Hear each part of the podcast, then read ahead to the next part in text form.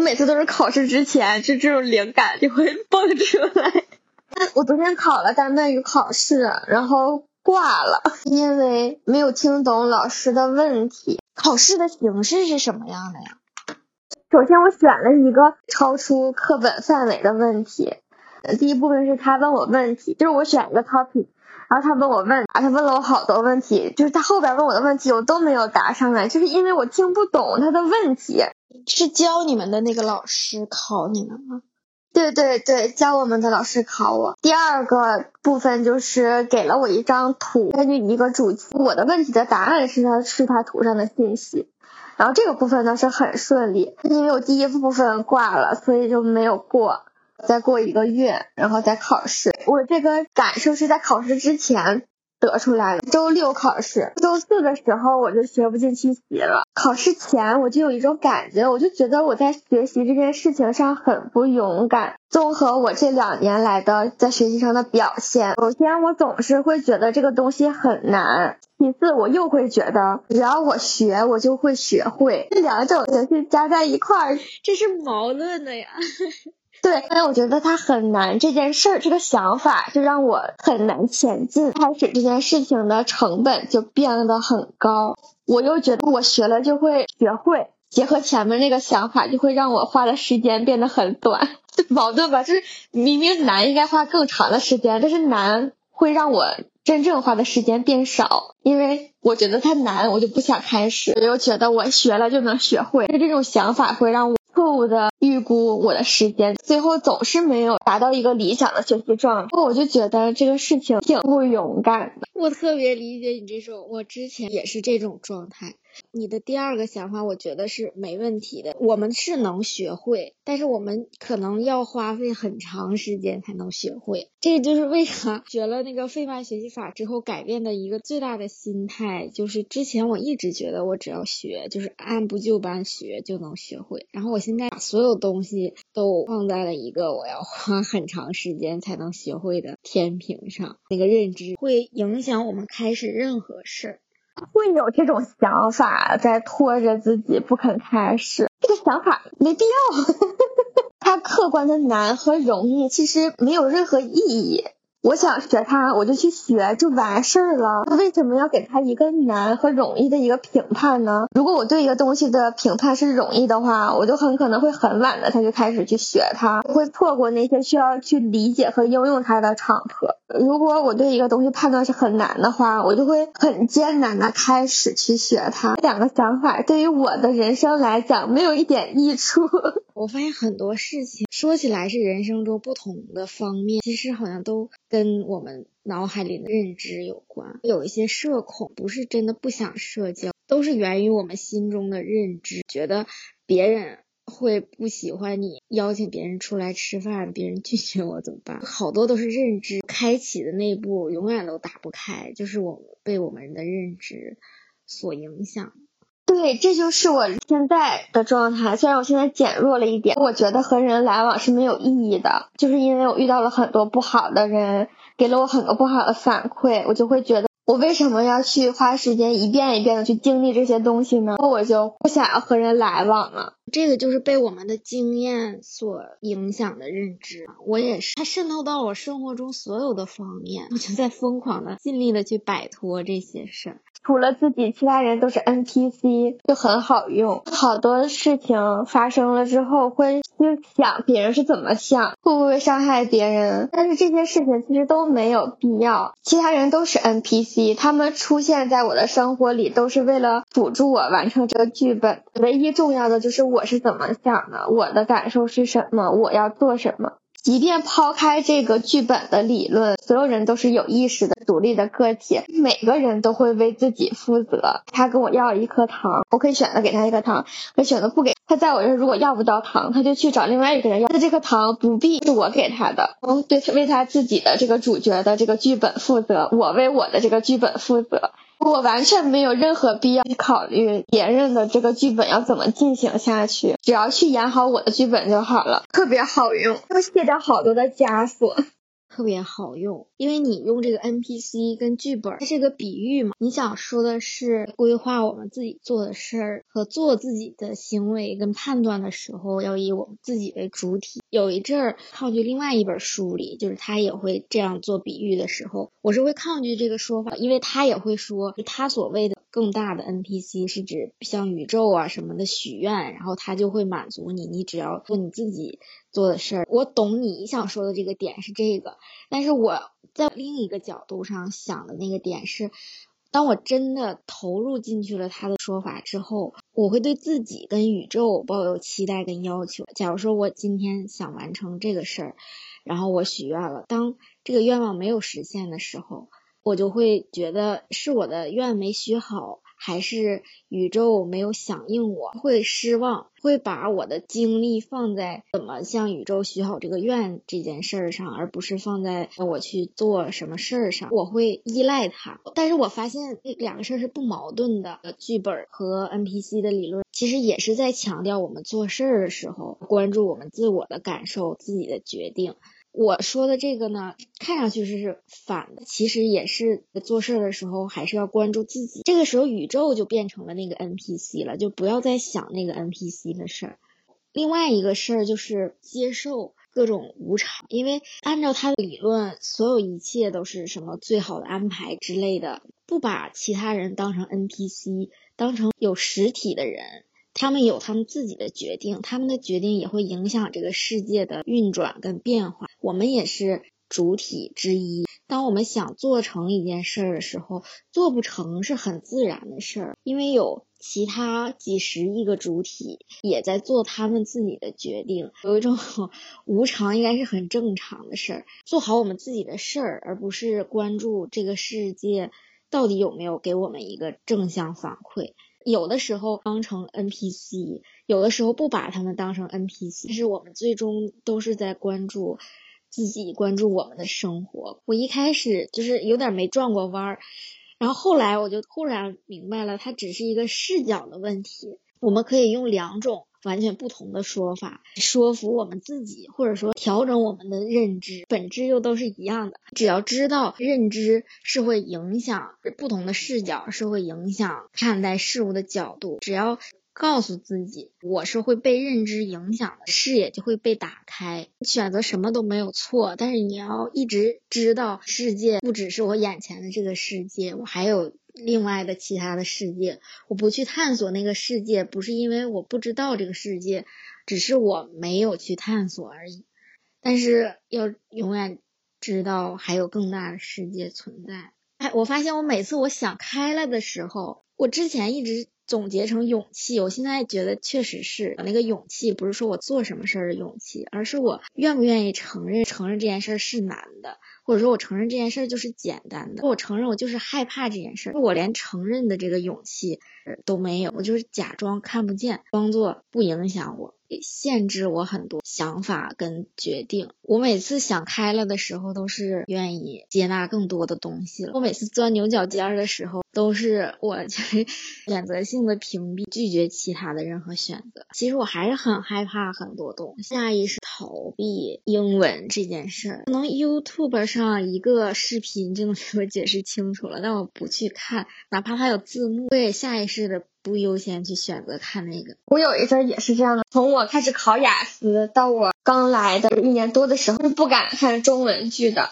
一直在看美剧，因为我就是怕自己丢掉那个感觉。我最近就疯狂的在看中文，在我能量低的时候，我就不想要去看英文，因为下意识的会觉得应该从这里面学点什么。很缺一种很放松的心态去面对生活，我就是来玩的，怎么了？对对，然后就搞得压力很大。看到了一个截图，在享受学习的这个材料本身，而不是说一个材料特别好，可然后你你把这个材料消化掉了，你就能。专八过了的那种，很带有目的性的去看它，但是你对这个材料就没有任何的兴趣。这种情况下，就是会消耗掉人巨大的能量。我就是有一种不止在逃避，而且当我逃避之后，我还没放过我自己，就是还会 diss 自己。突然感觉我我居然一直活得这么累。还有一个我想说的点是，我们在脑子里批判那个英语不好的自己，想玩的自己，也会有一个评判的规则，会消耗掉很大的精力。所以不带评判的去做一件事情，放松的心态去做事情。玩游戏也是这样的，如果很享受游戏本身，而不是说想想赢。如果我没有拿到十比一，就不能证明我的实力。它有一个包袱在，会有很多的杂念，而且这种心态。累积久了之后，原来的那种兴趣也会被打折。本来我应该很开心的享受这段看剧的时光，因为很喜欢，但是因为有很多思想包袱跟枷锁，背负着某种要学点什么的那个东西之后，你就享受不起来了。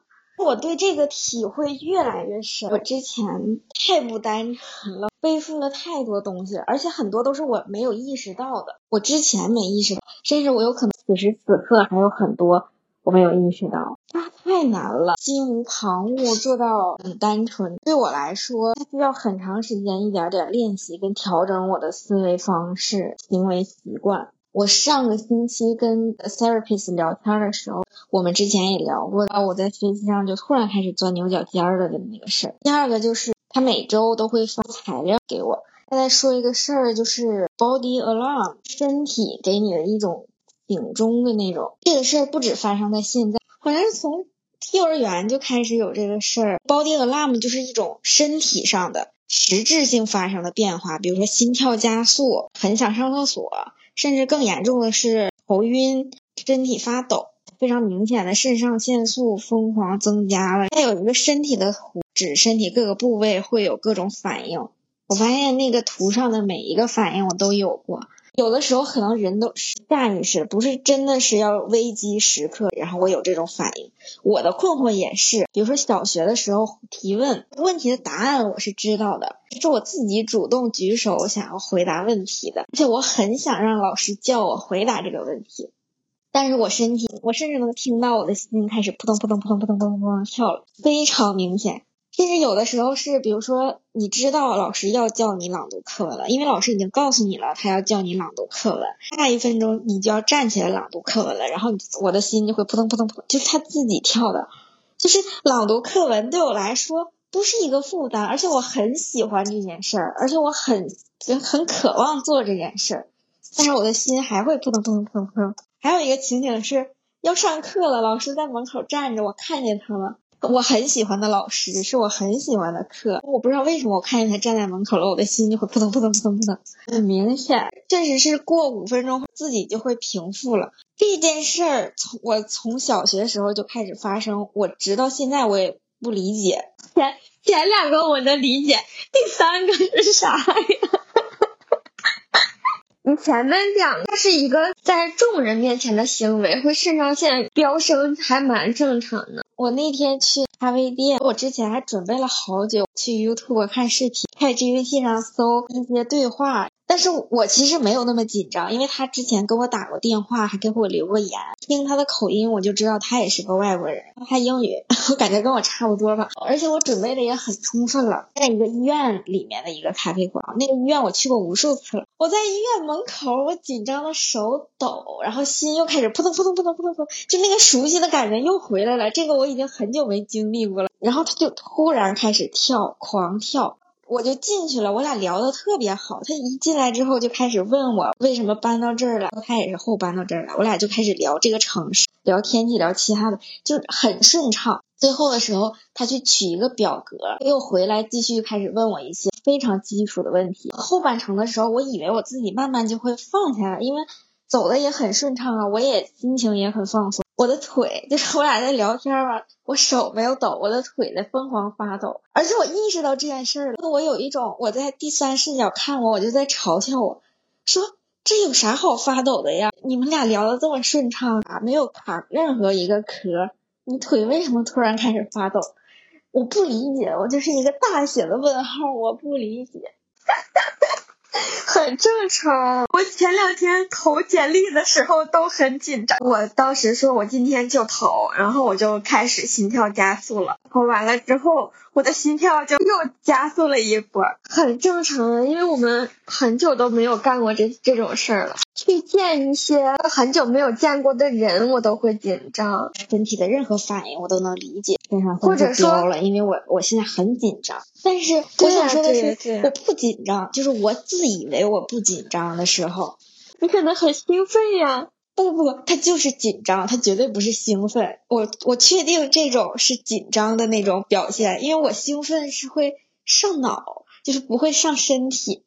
就我兴奋的时候，我懂，我我我很上头，就是是另一种表现。但这种就是紧张的表现。小学我就知道这是紧张，我一直疑惑的就是我为什么紧张。therapist 聊这个事儿，从第一次我俩聊，他就开始跟我说我的想法，只是我的想法，他甚至并不代表我自己，它只是我大脑里冒出来的一个像弹幕一样的东西，不代表我的逻辑思维，也不代表我的情感导向，它只是我的一个想法，它只是我脑海里的一个弹幕。嗯嗯，逻辑思维推理出我不紧张，情感我也愿意做这件事儿，但是潜意识里还是很重视这件事儿，哪怕是一次举手，一次提问，哪怕是要上课了，你想要上课了，有啥可紧张的？而且不是每次都会发生，我甚至有的时候很奇怪，为啥这次发生了，下次没发生？它是我大脑里的那个背景，不是受我的。此时此刻的理智所控制的，我其实，在潜意识里，我就活得好累啊，给自己这么多思想包袱，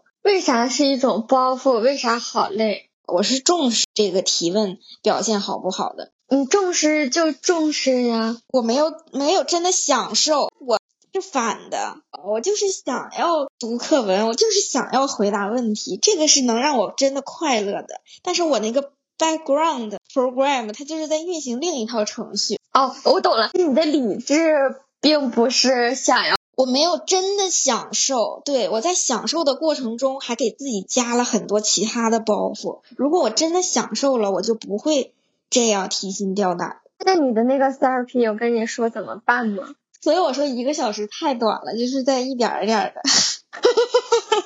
我们俩甚至都没有，我跟他说了我的第二个困境是什么，我就已经过去半个多小时了，要很久，一点一点的调整。其实我觉得还是认知的问题，所以认知的这个课，他也从另一个角度上，可能也是因为他俩就是同一个体系的，我觉得这个体系应该是适合我的，跟我的问题和我的困惑能够 match 上。认知行为学体系这个认知课，我刚开始第一段视频的时候，我不是还跟你说。他说的很多，我之前已经 探索过了。后来越来越讲，我就觉得他其实是在帮我做一个进阶。很多我以为我探索过的也没有，或者说你光知道那个理论是没有用的，还是要在实际中不断的调整。认知行为学的意思就是把认知跟实践结合起来一起做才有效果。你让我想起了一个概念。发现自己的真相，你还记得吗？根据你的描述，跟我发现关于我的真相，逻辑是一样的。就是我发现我是这么想的，但是我的行为又是反的，我就会发现哦，其实我不是这么想的，我的背后还有另外一个想法，就是你的那个潜意识对应呢就是我发现的那个真相。对我发现就是有很多个自我矛盾，很多事儿是我故意去隐藏了，但我没意识到。下意识的把它隐藏起来，不是你是他们，是他们比较会藏。对，他还说了一个事儿，就是我们会有很多种想法，有一种是第一反应。哎，我忘了专业名词是啥了，我用我自己的白话再复述一遍。其实它是帮助我们逃离一些很危急的情况，比如说一把刀来了，你第一反应就是躲。但是我们生活中很多我以为的是经过我深思熟虑的反应，其实也是第一反应。比如说一个人骂我，我的反应有可能是骂回去，有可能是那我躲着点儿。不管这个是啥，我的都是还是第一反应而已。我以为我是经过深思熟虑的，但其实并不是。这个是我最近发现的事。我把很多第一反应都当成了理智的反应。那它有什么影响吗？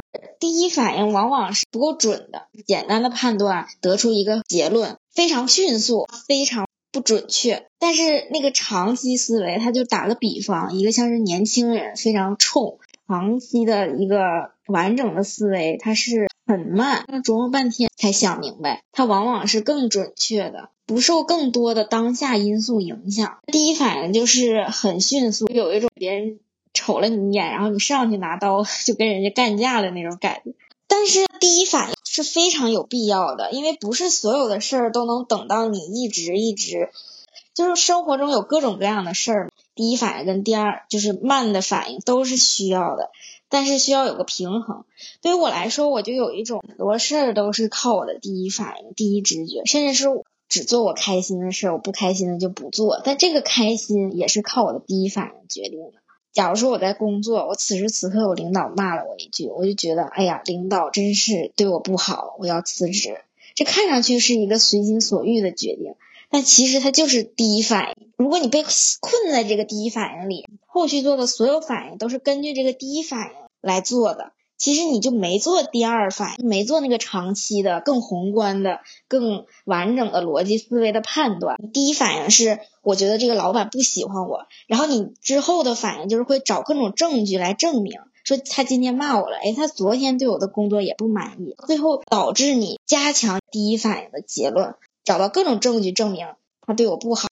第一是他对我不好，第二是我在这个公司工作的也不开心，然后再反应过来就是我老板都对我这么不好，那我是不是没有升值空间了？什么什么？看上去这好像都是逻辑思维，但其实不是的，仍然是被困在第一反应里面。但如果你不那么想，你不把他这个事儿当下反应的话，你发现他骂你，可能是因为你这个事儿确实没做好，恨铁不成钢，他本来想培养你的，要不要提升你？但是你就没做好，让他很失望。就有没有可能是这个角度？当当然不一定真的是因为这样。但是如果就一直被困在第一反应里面的时候，会影响你用一个更宏观的角度、真实的角度去分析这个事儿，会上头。有那种感觉。上面说的这些都是我自己的总结，我听得可认真了呢。确实是有这两种反应，但是我往里面加了很多我自己的想法。等我重新。再听有新的想法再跟你分享。好，这事儿怎么可能永远都没有尽头呢？挺好笑。啥没有尽头？我以为我看通了、明白了、理解了，但其实也没有。永远探索，永远有的可探索。我现在在想，我那个不探索，就觉得我自己仍然不够好的状态。我已经知道它仍然是一种对我自己的评判。但是我现在已经不评判这个评判我自己的我自己了，有点绕。不探索之后，我还想探索，因为我觉得没有解决掉我所有问题，所以我发现我这种对自己的判断仍然是一种评判，但是我已经不评判这个评判我自己的我了，就是我已经不把这个评判当成是一种。进一步的自我消耗，然后我再慢慢解决我的别的问题，还继续评判的话，就是有一种叠加评判，我就再也走不出来。我就是那种偷懒型选手，一旦当我发现说只有做一和二，其他都不用做了的时候，我会立刻认可一跟二的价值观，无缝转换。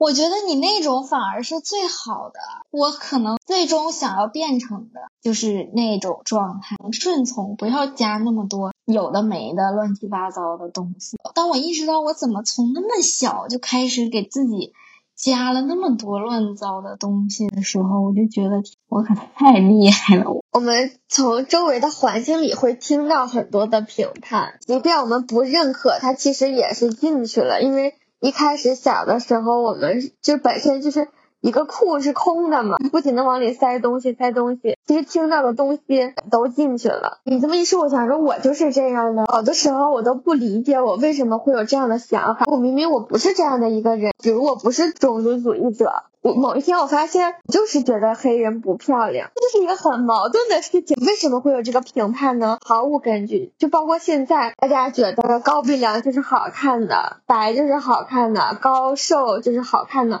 就是觉得它毫无依据。但是就是觉得它漂亮。但是它不只是从出生到现在的社会的影响，好多的想法都刻在基因里了。通过漫长的历史，自然的。遗传到了我们的脑子里，就像一个初始值一样，确实有它的历史原因，是为什么说它们这样漂亮。到我们这儿就是毫无缘由。对对对，我们只是被延续下来了，默认出厂设置一样。发现自己有这个想法的时候，就还挺震惊的。前几天听到一个特别离谱的歧视，是对红头发的人有歧视，因为在我们环境下接触不到这些文化，很多时候我对自己。本身的反思是源于，当我看见了别人一些很离谱的事情的时候，我会回来反思我自己。红头发的歧视是在西方特别盛行，从小孩开始，缘由是觉得红头发的种族更更野蛮的人。好多影视剧里他都会影射这个事儿，只不过因为我们没有被这种文化影响，我们会不知道。我从小一直都觉得红头发人多漂亮啊，就是喜欢还来不及。我们这种也是。是你刚才说的那种影响，是另一种影响。我们就默认，哎，红头发的比比其他头发的漂亮，也是一种默认的出场设置。他们是觉得红头发的人野蛮，我忘了那个种族叫啥，他们很好战，特别喜欢打仗，这是从历史缘由来的。然后还有很多犹太人也是红头发的，很多影视剧里都把红头发的人塑造成反面人物。巨人、巨怪都是红头发的，中土电影甚至是幻想类的，什么精灵什么里面的那种电影里，也都会塑造出很多红头发的不好的形象。小孩在学校红头发的就容易受排挤、受欺负。在我们看来，这件事儿就是可笑又没有道理了。怎么就是头发又能决定他？是野蛮还是啥了？同样的道理，别人可能看我们这种想法的人，觉得你们也太无理取闹了。这些都是互相的，每个人都有各自自带的东西在。我突然想起，就是《哈利波特》里面罗恩·韦斯莱一家，他们全家都是红头发的基因，在那本书里也在暗戳戳的在说这个事儿。我一开始以为他爸爸受欺负就只是。就他是个形象的表示，他们受欺负可能不是因为是红头发，但他就是把这个受欺负的一家，他们家就是红头发的。我一开始还觉得超漂亮，所以那些剧里、书里都会加强这种影射，很多都是没有必要的。还有那个安妮，安妮不也是吗？安妮是红头发，所以安妮对自己的外表一直很自卑。你想，如果她生活在中国，多受欢迎，大家都会超喜欢红头发的小孩。之前他说他脖子上有一块胎记，他就一直很自卑，穿高领衫儿什么的，他就不想让任何人看到他那块胎记。我大为震惊，我肚子上就有两块胎记。我从小我妈跟我说的都是说我太幸运了，我身上有胎记，这样的话小孩就不走不丢，因为他在我肚子上，别人看不见。我那个时候小，到处跟邻居炫耀，我说我肚子上有两块胎记。特别好笑，然后有一块我一直觉得，从我的视角像一个鳄鱼的头，我就觉得特别可爱。从来没想到过胎记居然是一个不被拿出来炫耀，而是一个自卑的理由。如果一个小孩他不知道，然后他从小因为胎记被人说你长得丑的话，人生观、价值观也是从小一张白纸一样被树立起来的，好无辜呀。哪怕他长大了知道胎记不代表什么，但是他从小到大那种被人嘲笑的那个阴影，当下的那个感受已经留在他的那个身体里，已经不是长大之后的理智就能消解掉了。这就是他的课题了。小孩子就是什么都不知道，你给他传输什么就是什么，你对他的那些伤害，就是是会成倍的返返回到小孩子身上的，不只是这种言语性的伤害，甚至我发现。小孩子敏感程度是很高的，大人总用他们的那个视角去看，小孩子真的太容易受伤。